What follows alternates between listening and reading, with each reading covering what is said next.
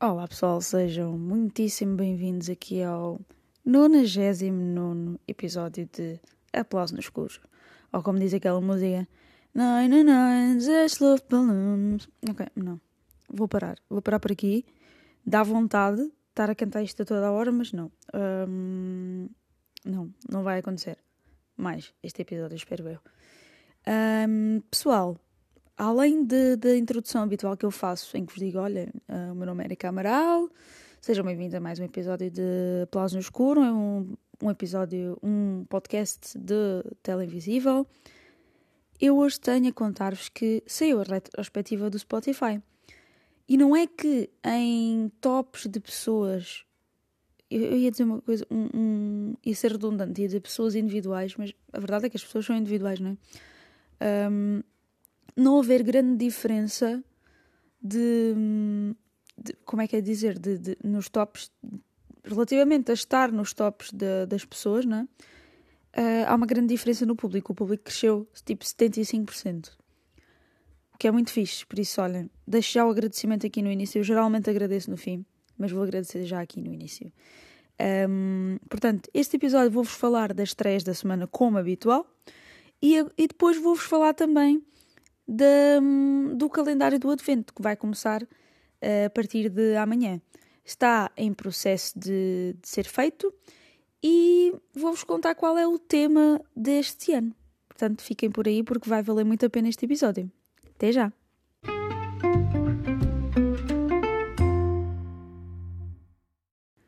Ora então, vamos lá às estreiazinhas da semana. Vamos começar aqui por Pompeia, Cidade do Pecado, é um documentário que foi uh, feito em 2020, estreia agora neste dia 30 de novembro. Uh, Pompeia não é apenas uma cidade, é uma lenda destruída, perdida e descoberta. A atriz Isabella Rossellini é anfitriã desta viagem através de Pompeia, que capta um instantâneo da vida cotidiana de uma cidade congelada no tempo depois da erupção do Vesúvio no ano de 79 d.C. Uma exploração através de imagens e das palavras dos grandes artistas e escritores, de Plínio a Picasso, de Emily Dickinson a Jean Cocteau, mostrando como o legado de Pompeia continua a ser uma forte inspiração artística.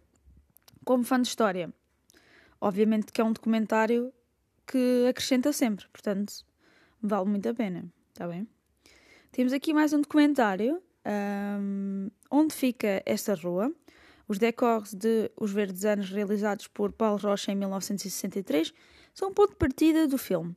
Um regresso a esses lugares, guiado pelo olhar de Rocha, uh, os sucessivos estratos geológicos, urbanísticos e sociais de uma Lisboa sitiada pela pandemia, que interrompeu as filmagens, desenham-se frente à câmara como um improviso de jazz contemporâneo a partir de uma partitura escrita décadas antes.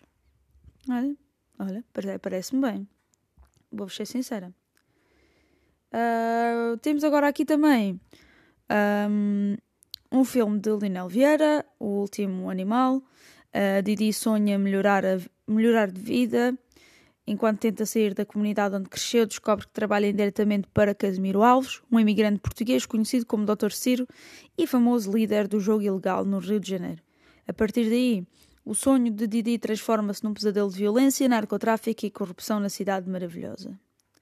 Gostei, gostei. Quero ver. Temos aqui também o consentimento.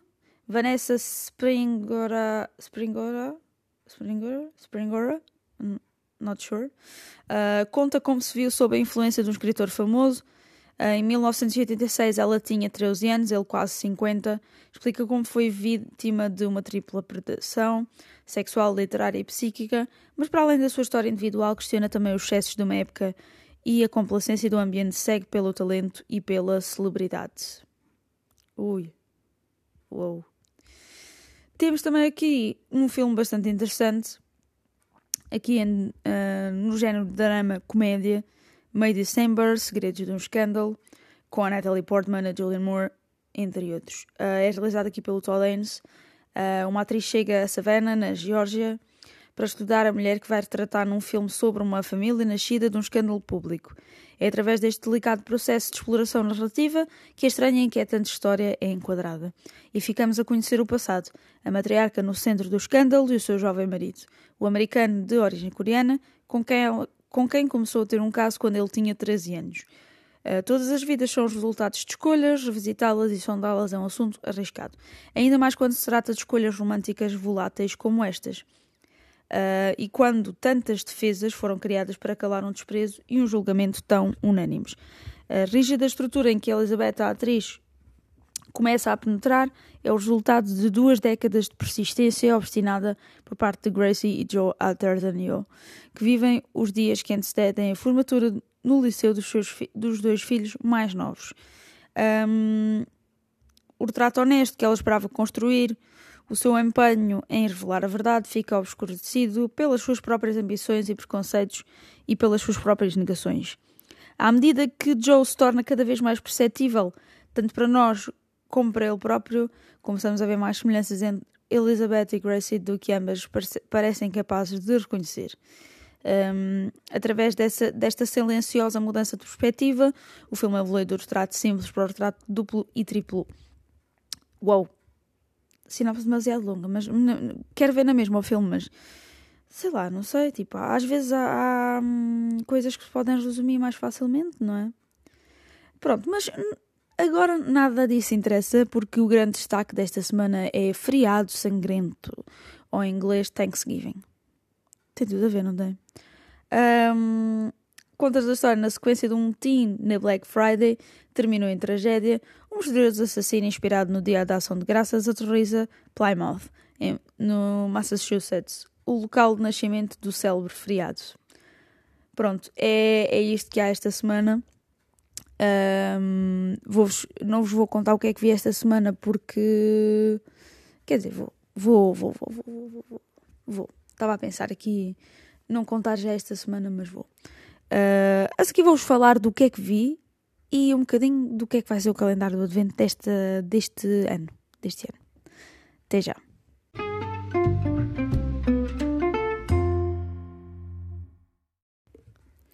Pois é, pessoal, finalmente esta semana vi o Elemental, que eu já tinha visto o trailer e achei muito fixe o filme. E no outro dia um, queria ver um filme e comecei a fazer aquele zapping habitual que é tipo abrir uma plataforma de streaming à toa e pegar no primeiro filme que apareça. Uh, também vi que já está Mistério em Veneza na Disney Plus, se quiserem ver, está lá. Uh, ainda não vi, mas vou ver. E ao lado estava o Elemental e eu pensei, epá, estava naqueles dias que vocês estão a ver, estão cansados e só querem ver uma coisa leve. E eu pensei, vou ver o Elemental. E fui ver o Elemental. De facto, fui ver e mal esperava que fosse um filme assim, mesmo para destruir tudo. Epá, que brutal. Então, basicamente, para, para quem não conhece a história, o filme conta-nos a história de um. redundante. Um, de um, um sítio, né? Uh, que, exi que existe naquela história, né? não existe, uh, mas uh, em que todos os elementos convivem, mas não se misturam, né? Ou seja, temos água, fogo, ar e terra. Um, terra são uns tronquinhos bem engraçados, são bem fofos. E depois o ar é tipo umas nuvens bué loucas, uh, enfim. O fogo e a água são tipo os que mais, uh, o que é mais difícil conviver juntos. Mas o que acontece neste filme, basicamente, há um amor impossível entre água e fogo. E temos aqui muitas questões que vão para além de água e fogo não se misturarem. Um, o filme, basicamente, para mim, acho que é tipo uma crítica a muita coisa. Estamos a falar de muita de questões de racismo, de homossexualidade também e de até de visões políticas. Ou seja, na, ah, isto não se mistura. Ok? Estão, estão a perceber para onde é que quero ir. Uh, quem já viu o filme também vai perceber porque é que estou a dizer isto. E, mas eu não vou alongar, eu não vou dizer, ah, assim, isto é tipo é um, um ensaio agora aqui sobre isto. Não, não, não, não vou por aí. Um, o filme é bem uh, aquele tipo de filme que vemos bem sem ter de pensar em nada, mas a verdade é que nos deixa a pensar. E hum, além disso, é super fofinho. Eu achei mega fofo o filme. Estou. Estou, estou, estou, estou, estou. Fiquei, fiquei rendido ao filme. Adorei o filme. Uh, não sei se é uma opinião geral, mas eu gostei mesmo muito do filme, tá bem? Por isso espero que o possam ver e, e que gostem, acima de tudo. E que, olhem, que o vejam em família, que também é fofo. Yeah. Não vejam com pessoas muito novas, porque vão perguntar, tipo, o que é que eles estão a fazer. E depois vai ser creepy, tá bem? É só isso. Um, vamos passar aqui para, para a parte do calendário do Advento. Este ano, um, este ano pedi opiniões e gostei especialmente de uma opinião de um ouvinte, está bem? E gostei tanto que decidi perguntar. Pronto, quando abri uma, um, tipo, uma, uma cena de. Um, aquelas caixas de perguntas, houve um, um, um ouvinte chamado Francisco que respondeu lá e eu achei. chamou-me a atenção mesmo. Foi tipo o que me chamou mais a atenção. Filmes underrated. E eu pensei, why not? né? Tipo, agora falei tudo em inglês, tipo, filmes underrated. Um, por acaso é um dos termos que eu gosto de dizer em inglês. Eu não sou muito de termos, termos estrangeiros, mas underrated é um termo fixe. Um, e overrated também. Um, e eu pensei, olha, vou fazer aqui uma, uma sondagenzita em que coloco esta possibilidade dos filmes underrated, de filmes fofinhos, de filmes para nos destruir emocionalmente ou filmes só de Natal. Qual é o meu espanto quando vejo que, basicamente, o mais votado é mesmo filmes underrated? E a seguir só os filmes de Natal. E pensei, por que não filmes underrated? Estou a brincar. Não, não, era totalmente difícil fazer isso, está bem? Portanto, não, vão ser filmes underrated, está bem? Se eu por acaso me lembrar de meter lá um Natal no meio, perdoem-me, mas no geral vai ser filmes underrated. E não vai ser do género fofinhos e não sei o quê. Não. Eu já estou a pensar em filmes que são muito loucos, portanto, preparem-se. Vai haver uma dose bastante grande de loucura se é para ver em família. Uh, este ano acho que não. Este ano acho que a maior parte dos filmes não vão ser para ver em família. Mas. Hum, yeah. Acho que vão gostar. Portanto, pá, não, não, não se esqueçam de ficar por aí. E vou agradecer outra vez. Eu vou agradecer-vos outra vez porque foi incrível ver os resultados do podcast este ano. Portanto, um, yeah.